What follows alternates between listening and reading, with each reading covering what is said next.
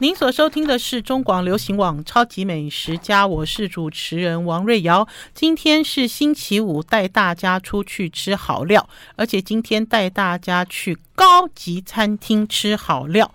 前一阵子呢，呃，有跑去试菜，呃，其中有几家餐厅让我印象很深刻。其中呢，有一家卖的是马来。马来西亚，哎，不对，其中这一家应该是马来西亚的女主厨。然后呢，她做的是东南亚料理。我知道听众朋友有人好喜欢吃东南亚料理哦，尤其是最近这几年，东南亚料理变成一种显学哦。因为呢，以前呢，东南亚料理大家只会讨论泰国菜，可是，在最近这几年，大家会讨论马来西亚料理，尤其是马来西亚料理。越南菜还好一点，因为越南菜大家还是集中在河粉啦，哈，那所以呢，它的范围越来越宽广。那天呢，Asia 四十九，哎，我我英文发音是不是很呆啊？我发现我那天在录影的时候，我讲 Asia 四十九，然后也有人同时跟我讲同一个英文的时候，就会发现我的 Y 我的发音这样有一个奇怪的音调。Asia 四十九的国语翻译就是亚洲四十九。亚洲四十九这一家专门在卖东南亚料理，位置在台北呃新北市新北市的板桥区，哈，就是跟望月楼是邻居的这家店，Asia 四十九亚洲料理。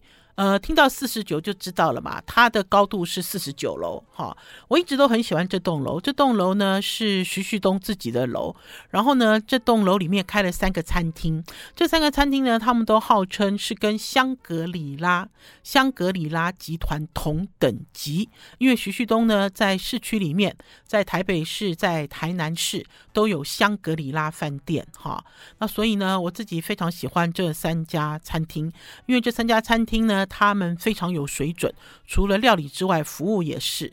呃，然后这个亚洲哈，就是 Asia 四十九的这家餐厅之前哦，也来了一个东南亚主厨。那东南亚主厨我都说他是，我都叫他是我弟弟。我讲他是我弟弟，大家就知道了吧？就是他都长得胖胖的，哈，很可爱，戴一个眼镜。然后这个主厨呢，之后呢，呃，跑去呃香港。还是跑去中国工作，我还有跟他用 FB 私讯来私讯去哦，很有趣。因为这个主厨呢，我记得在我上一次采访他的时候，他介绍了什么是椰糖，什么是棕榈糖，哈。因为呢，在讲到东南亚料理的时候呢，有几个调味料很重要。大家都知道呢，最主要的调味料是鱼露，对不对？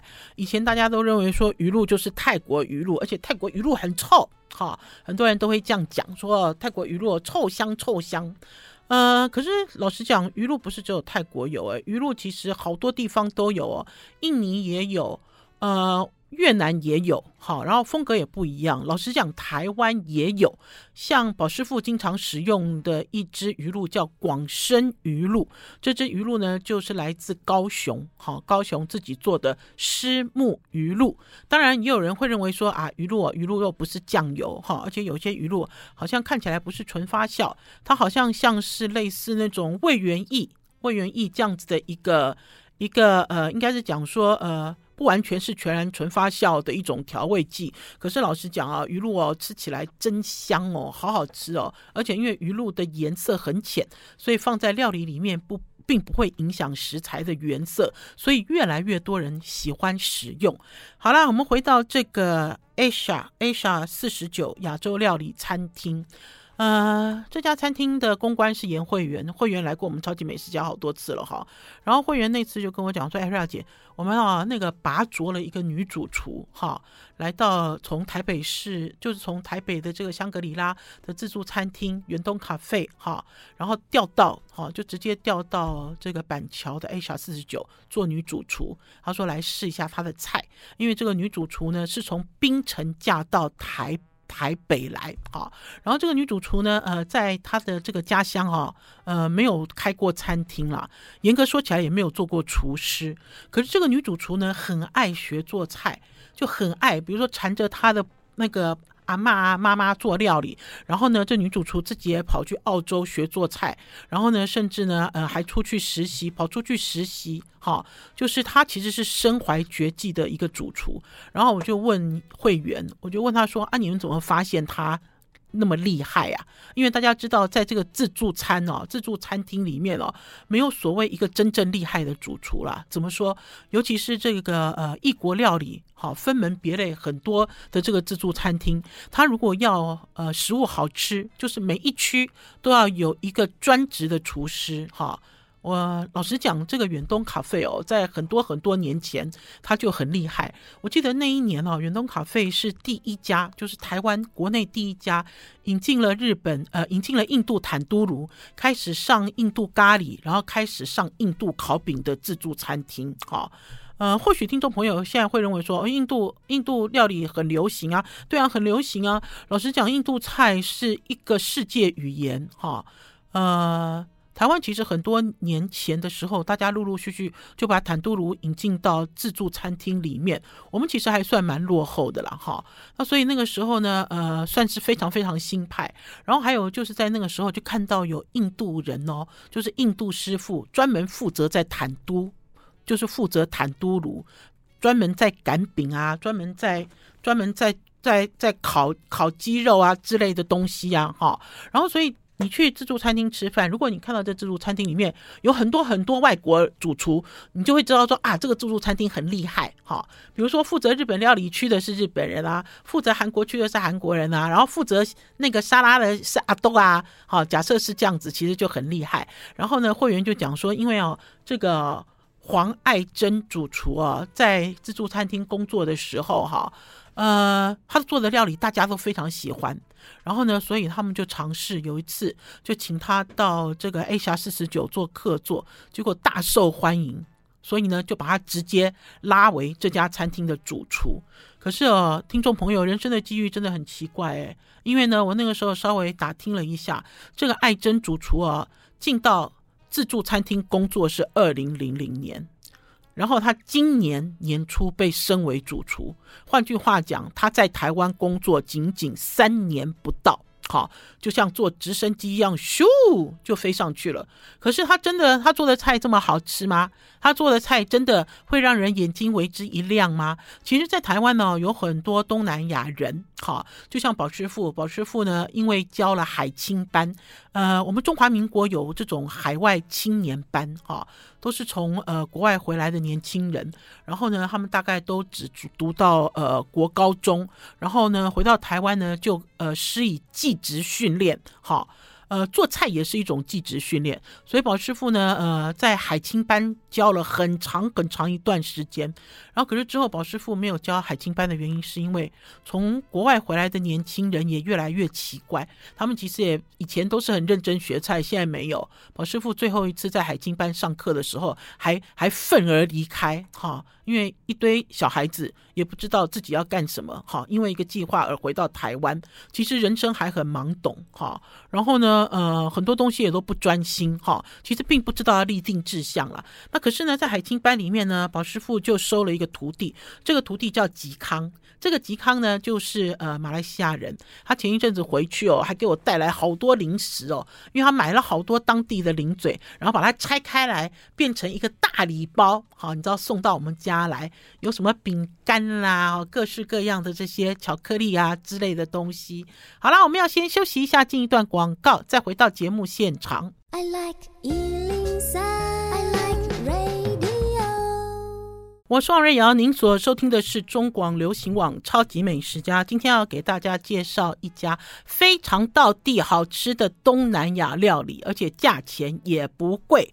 我们今天给大家介绍的是新北市板桥的 Asia 四十九亚洲料理，呃，四十九楼这么高。好，那天呢，呃，我吃完了之后哦，吃完了试菜，试完菜之后，这个是试菜菜单，听众朋友。每次试菜哦，都试得很恐怖。这个试菜菜单哦，我前后一二三四五六七八九十十一道菜加起来哈，这十一道菜吃起来哈，呃，不到五千元哈。然后我那天呢，其实吃到了快要结束的时候，我就想打电话给纪康，我就想要打电话给纪康说，哎，纪康，师母下次要带你来吃东南亚料理，因为呢，吉康呢，呃，好久好久没有回家了。前一阵子哦，因为新冠的关系，他呃超过三年了吧，四年都没有返乡。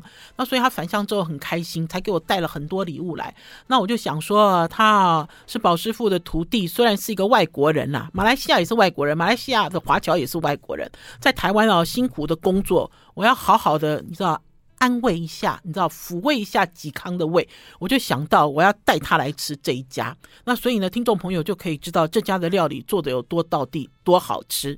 刚刚来来跟大家介绍这个黄爱珍主厨的背景，哈。呃，老实讲，我对东南亚料理并没有那么清楚，也没有那么清晰，因为呢，去东南亚呃采访的次数没有那么多，尤其是马来西亚。可是呢，在台湾呢，吃过了几家马来西亚的餐厅，也吃过很多泰国啊、越南啊，甚至菲律宾的料理。可是呢，为什么会觉得这个爱珍主厨做的菜很好吃？是因为爱珍主厨做的菜每一个食材都非常的新鲜，而且很细腻。最重要的是它的调味，哈。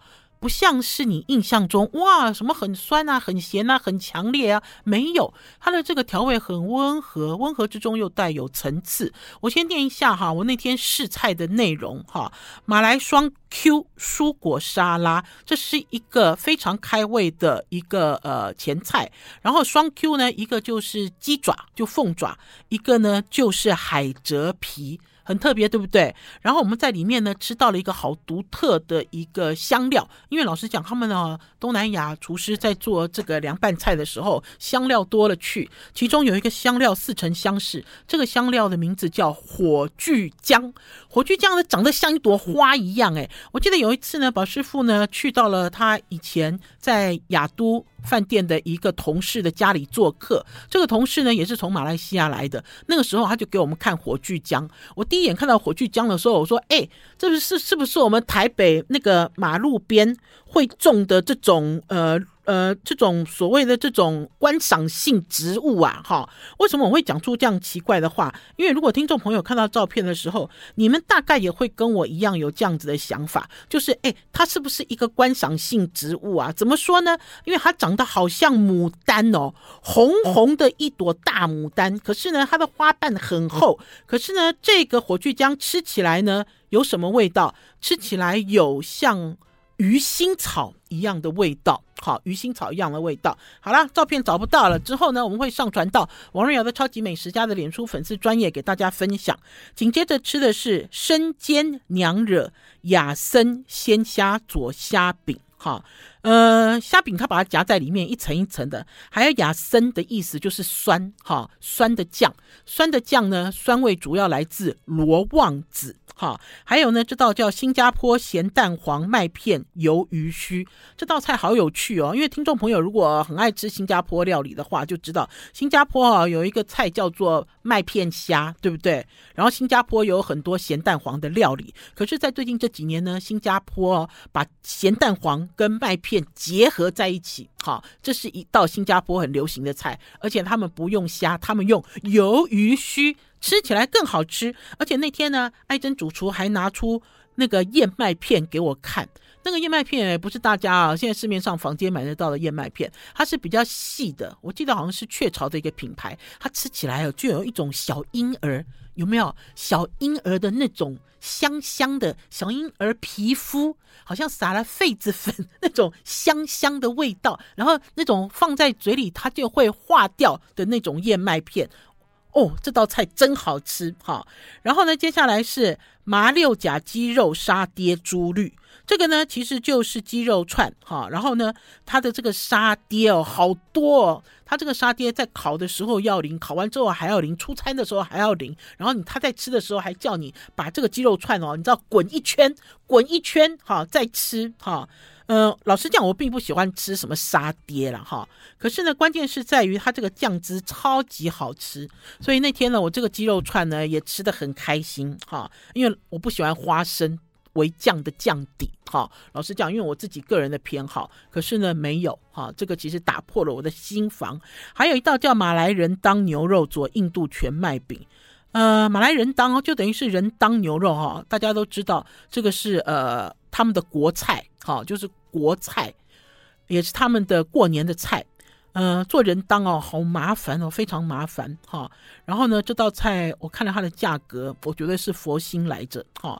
另外一个是泰式秋吉鲈鱼咖喱，把这个鲈鱼的鲈鱼肉哈切下来，切下来之后呢，酥炸了之后呢，再淋上哈，就是爱珍主厨制作的这个红咖喱，还有一个南洋风味拉萨。这个南洋风味拉萨呢，呃，很 CP 值很高哈。CP 值很高的原因是因为它里面有大块的叉烧肉。好，然后呢，我就本身我自己就很喜欢拉萨，大大的一碗，非常的丰盛。另外呢，他们的泰式呃炒龟鸭条里面呢拼上了炭烤大虾，还有呢做这个泰式脆皮烧肉，哈。呃，不是炒空心菜，而是把空心菜另外炒了，哈，用空心菜心变成一菜两吃。最后，最后，最后这个好好吃哦！最后这个又漂亮又好吃，叫做娘惹糕配菠萝蜜、亚达子佐椰奶棕榈蜜糖刨冰。听众朋友。你吃到了这个冰之后，你就会感受到马来西亚所谓的冰城，所谓的娘惹这种热热闹闹、缤纷亮丽颜色的感觉，而且呢，用棕榈糖去做的剉冰，与我们平常吃的你所熟悉的，比如说黑糖啊、蜂蜜啊这些东西，它的这种呃，应该是讲说它的这种糖香更浓烈。好了，我们要先休息一下，进一段广告，再回到节目现场。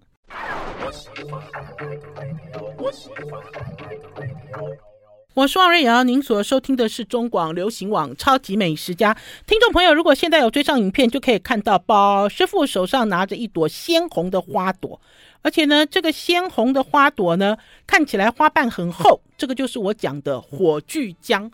老实讲呢，在最近这几年呢，因为东南亚料理呢，在台湾越来越流行，那所以呢，有很多非常多的这个香料，哈，逐渐的呢，呃，也渐渐渐渐在台湾展开。可是有些东西你还是不认识，看一下火炬姜本人的近照。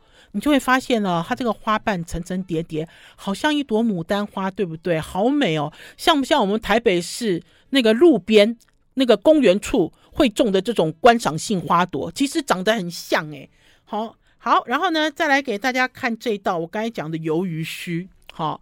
呃，其实对我来讲，我有讲过东南亚料理没有那么熟悉，哈，然后呢，呃，事实上也有很多人在研究东南亚料理，可是总觉得有时差，哈，这件事情呢，在我们超级美食家也跟听众朋友讲过，我们其实在看一些异国文化的时候，异国料理的时候，我们总是去爬书历史，爬书它的文化，可是我们对于它的最新的状况并没有很了解，就像这道呃菜一样，这道菜居然把咸鸭蛋黄哈跟麦片。结合在一起了，好，我自己一直都很佩服新加坡人了哈，尤其是新加坡人在这么小小的弹丸之地里面，什么东西都不生产，可是呢，有好多东西都是他们的特产哈。为什么会这样讲呢？比如说大家很喜欢吃的鱼皮，对不对？对不对？有一段时间，每一个人都在吃新加坡进口的鱼皮，而且那个鱼皮的口味哈，从咸鸭蛋黄开始变化，变化万千。可是听众朋友，新加坡有渔民吗？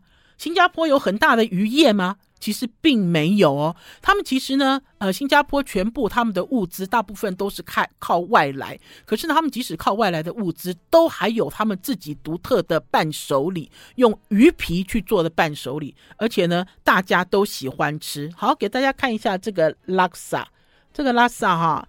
呃，这个叉烧很厉害啦，里面有虾也有叉烧，所以看起来像是双拼哈。主要要给大家看的是这道甜点，哇，这道甜点上桌哦，我觉得我整个人心花怒放。看一下哦，因为呢，大家可以看到这个绿绿的、绿绿的做的这个一条一条的，就是娘惹糕。好，然后呢，在它的这个呃右上角的部分，黄黄的一条一条的，这就是菠萝蜜。然后中间透明的一颗一颗的，这个透明的，就是亚达子。这里面哦，这三种我都好喜欢吃哦。我以前最喜欢吃磨磨渣渣里面的亚达子了。我甚至为了亚达子去买亚达子罐头，因为我觉得好神奇哦，为什么会有这样子的一个食材？然后最重要的呢，它下面我刚才有讲，它做的是棕榈糖。椰奶冰，这这这道冰啊，好让人印象非常深刻。就是这是为什么我在讲说，当我吃完了这段料这道料理这一整套餐之后，我自己呢就想要带着宝师傅的爱徒吉康好，来到这家 Asia 四十九吃饭，还有高空的环境，感受非常舒服。好了，除了这家之外呢，继续跟大家推荐，因为呢，在前一阵子呢，我也跑去了文华东方酒店试菜。好久没去了哈，呃，自从这个谢文主厨就帮他们摘下米其林一星，这个香港的谢文主厨走了之后，陆陆续续呢又换了一个师傅，这个师傅我也采访过，然后这师傅走了之后呢，应该是讲说，呃，谢文师傅走了之后，文华东方的中餐厅他们依旧保有米其林一星，好。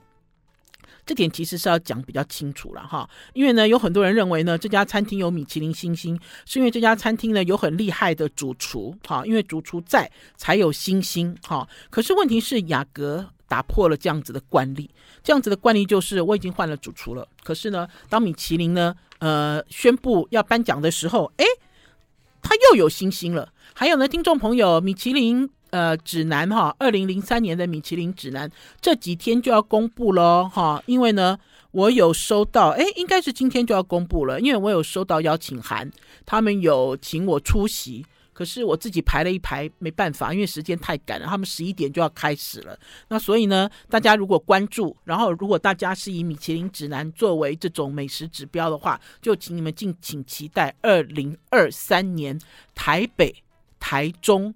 高雄、台南，哎，台湾四个城市哦，四个城市的米其林星星，还有米其林必比登的发布，不知道大家还是说不知道有没有呃朋友，还是说餐饮业者现在有没有觉得很兴奋、很刺激？不过其实也没有刺激啦，因为老实讲，我已经听到有业者跟我讲说，哎，我们已经那个收到邀请函了，哈，收到邀请函的意思就是他们家就是有星星，哈，陆陆续续都已经通知了。好了，来给大家介绍这个新主厨。这个新主厨啊，叫呃姓郑，叫郑国雄。这个郑国雄主厨好好玩哦。我其实很少用“好好玩”来形容一个师傅，对不对？听起来好不尊重哦。可是呢，我喜欢这个郑师傅。这个郑师傅好幽默。这个郑师傅啊，呃，是见过世面的郑师傅，虽然他年纪很轻。这个郑师傅呢，在跟宝师傅聊天的时候，两个人好合拍哦，因为两个人哦都会买名贵的手表来戴哦，哈，然后两个人呢都对自己很好哦，然后两个人都很爱玩哦，哈，我觉得会做一个好的厨师，他本来就要有鉴赏的眼光，哈。呃，有的人其实哦，闷在厨房里面，什么流行度都不知道哈。然后郑师傅那天呢，就秀出了一只手表，他说这是他工作的时候的手表，我看了都笑了，那个是有牌的哈。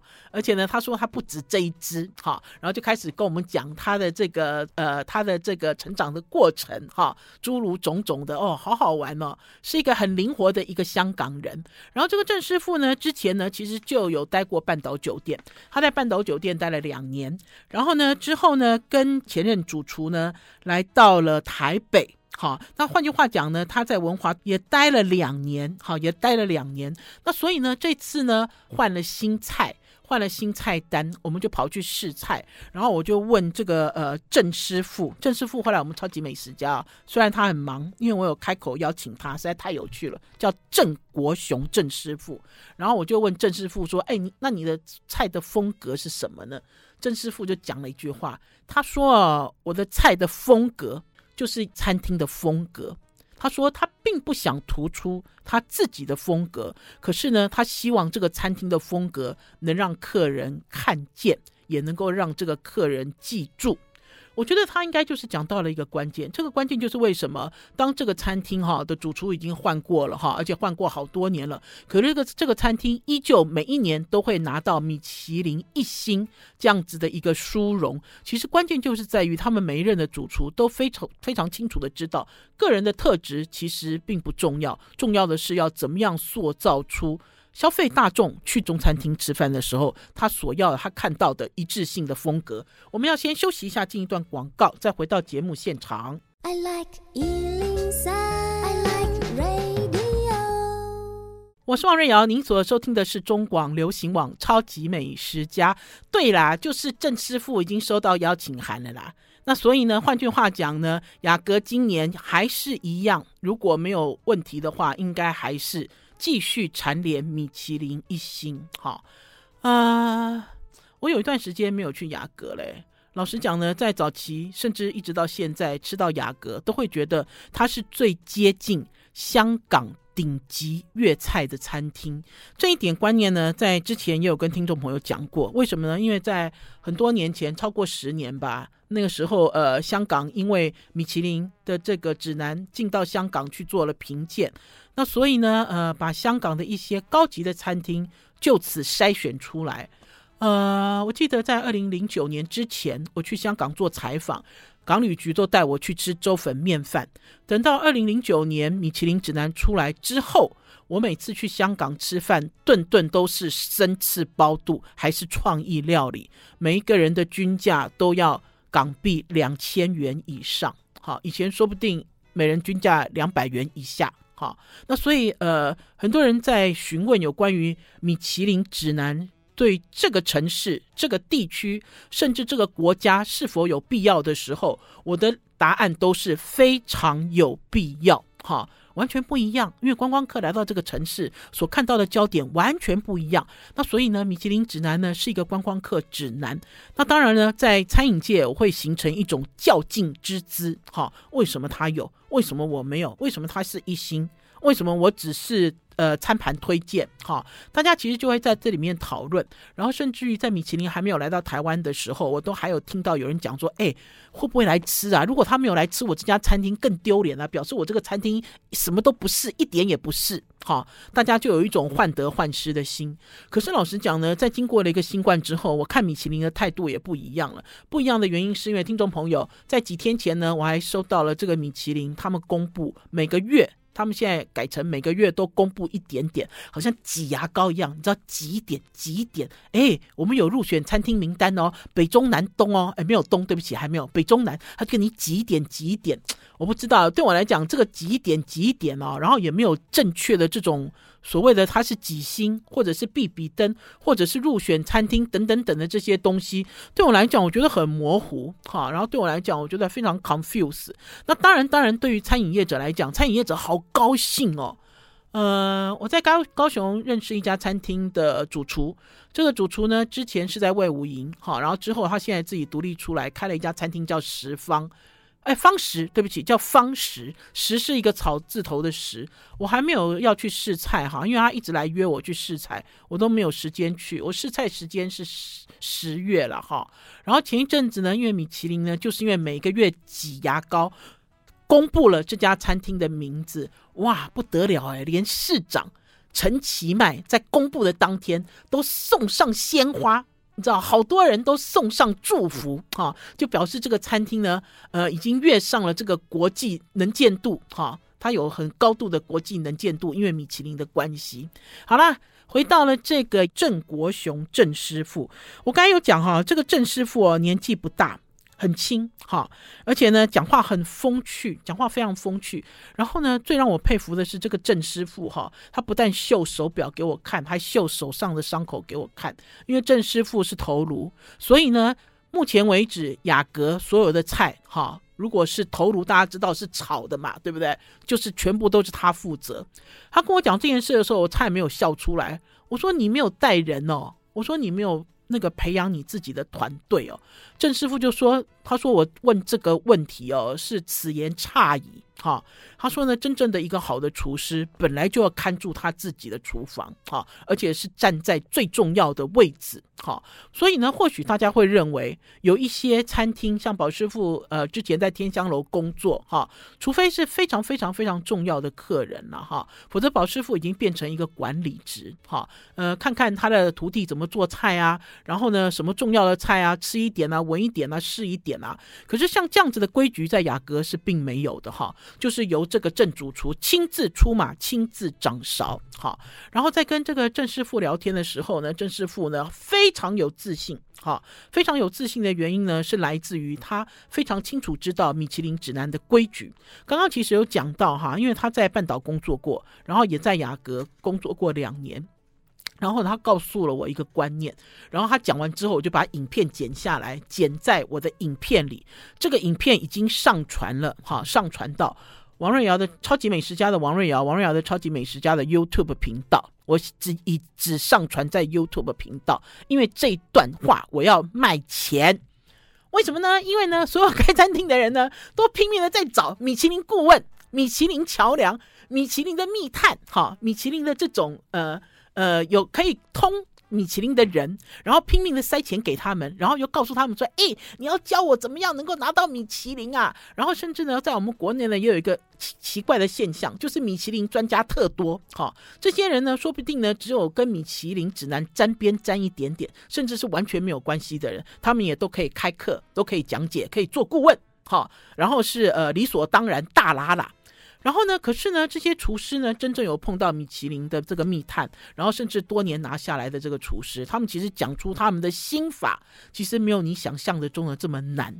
郑师傅就讲了一个观念，他说：“就是第一眼，当你上菜的时候，第一眼那一眼那个菜是不是可以吸引到你？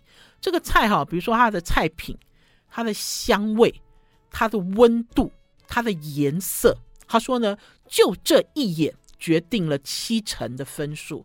我那个时候我就跟郑师傅说：“我说你这样的讲法好像初恋哦，还是第一眼看中就垫上的那一对恋人？”我说：“是这样吗？”郑师傅说：“没错，最重要的就是掌握这几个 keys。”好，我们要先休息一下，进一段广告，再回到节目现场。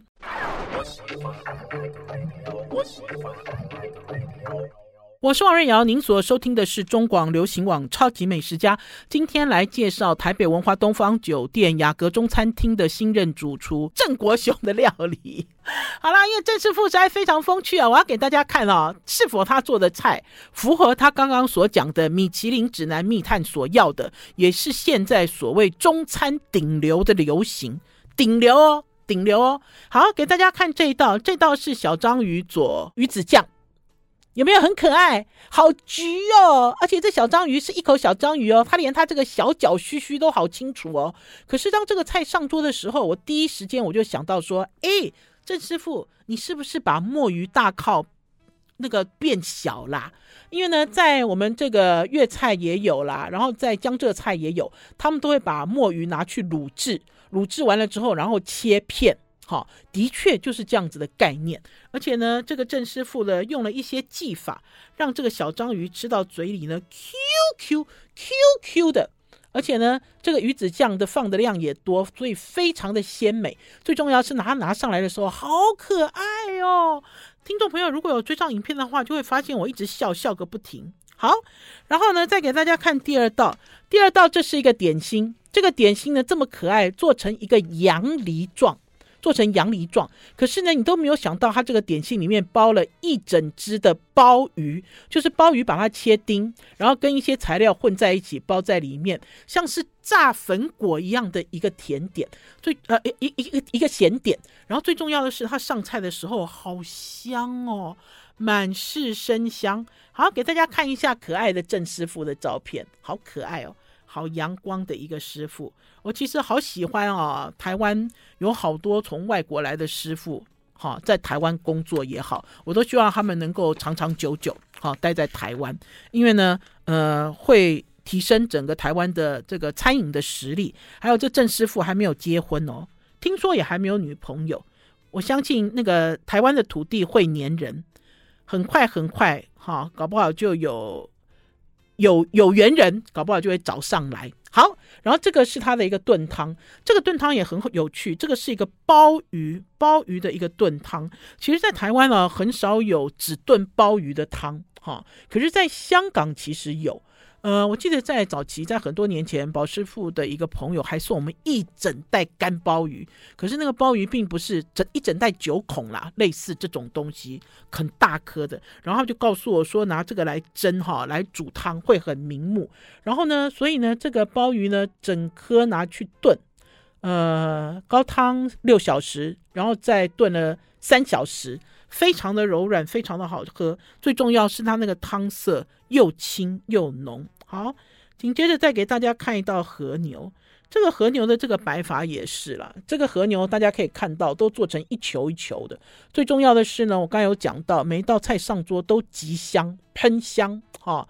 然后呢，它用了一个像是这个有椒麻味道的。酱汁哈，去沾裹它，而且它用的是和牛，所以呢，你吃到这个和牛吃起来啊，外面薄薄的、酥酥的，里面非常柔软，然后呢，有一种糖醋，里面还带着麻香啊。然后再给大家看一道菜，这道菜也是有趣，这道菜是素的咕咾肉。这个酥的咕咾肉拿出来之后，我也哇一声呢，好美哦，一颗一颗的，比乒乓球小一点，这个橘红色的球，而且端端弹 Q。它呢是用百分之百的山药蒸熟之后去压制，然后呢里面呢包了一些馅料。呃，宝师傅在吃的时候，宝师傅就一直笑，因为呢它是素的，非常有名的咕老肉，用那样子的咕老肉汁去开发了一个素的咕老肉。呃，另外这个呢是呃避风塘茄子。呃，这个避风塘茄子哦，就可以看到高级餐厅他们对于食材的一个盯紧、一个龟毛的态度。它啊，每一每一块茄子都是正方形，一样大小，去皮，哈，呃，先去裹粉酥炸了之后呢，再用大量的大蒜还有辣椒，好去拌炒，好。除了这个之外呢，那天呢，鲁安呢，就是文华东方酒店的鲁安，特别特别给我上了一道网美料理。听众朋友，你们有听过什么网美料理吗？他跟我讲网美料理的时候，我都愣了。我说什么是网美料理啊？然后结果那个送菜上来的妹妹。把这道菜端上来的时候，他也用同样的形容词。他告诉我说：“哎，这是王美料理耶！原来它就是金汤石榴球。可是为什么它是王美？因为它上面缀着金箔，里面包着满满的已经用火腿、火腿跟高汤煨过的官燕。哈，所以呢，吃起来这颗石榴球只花了三口。”好，可是满满都是浓郁的味道。紧接着呢，上一道像类似捞面的一个面，这个面里面最厉害的呢是刀工，它可以把花椒切的比面条还细，而且呢使用的是日本的比较薄的有韧性的稻庭面。最后最后一道甜点我也很吃惊了啦！吃惊的原因是因为你有喝过花椒做甜点吗？花椒是什么？花椒就是鱼肚，对不对？我们通常在花椒都是跟高汤、鸡高汤、好的高汤煨在一起，然后呢做成佛跳墙之类的。可是没有想到呢，这个郑师傅点子多了，他居然把花椒跟红枣还有桂圆哈一起做成一个甜汤。好，给大家看一下这个很夸张的甜汤，因为呢，他选的这个花椒很厚，身体很厚，那所以呢，捞起来自己都一直咕噜溜下去，捞起来就咕噜溜下去。哈，或许你会问我说，瑞瑶姐，花椒做甜汤好喝吗？嗯，我要跟大家讲，我从来没有喝过，因为花椒都是咸的，而且花椒是来自鱼的，就是呃浮起来的那个鱼标嘛，哈，那所以呢，它其实还是有一点味道。好，不是腥味，是它本身的味道，然后做成一个很淡雅的一个甜汤。如果就养生的角度来看的话，的确是很新奇。可是我想，一般人在面对这样子的甜汤的时候，应该还是有一点点小小的却步吧。好了，超级美食家今天的节目到此告一段落，下周一中午空中再见哦，拜拜。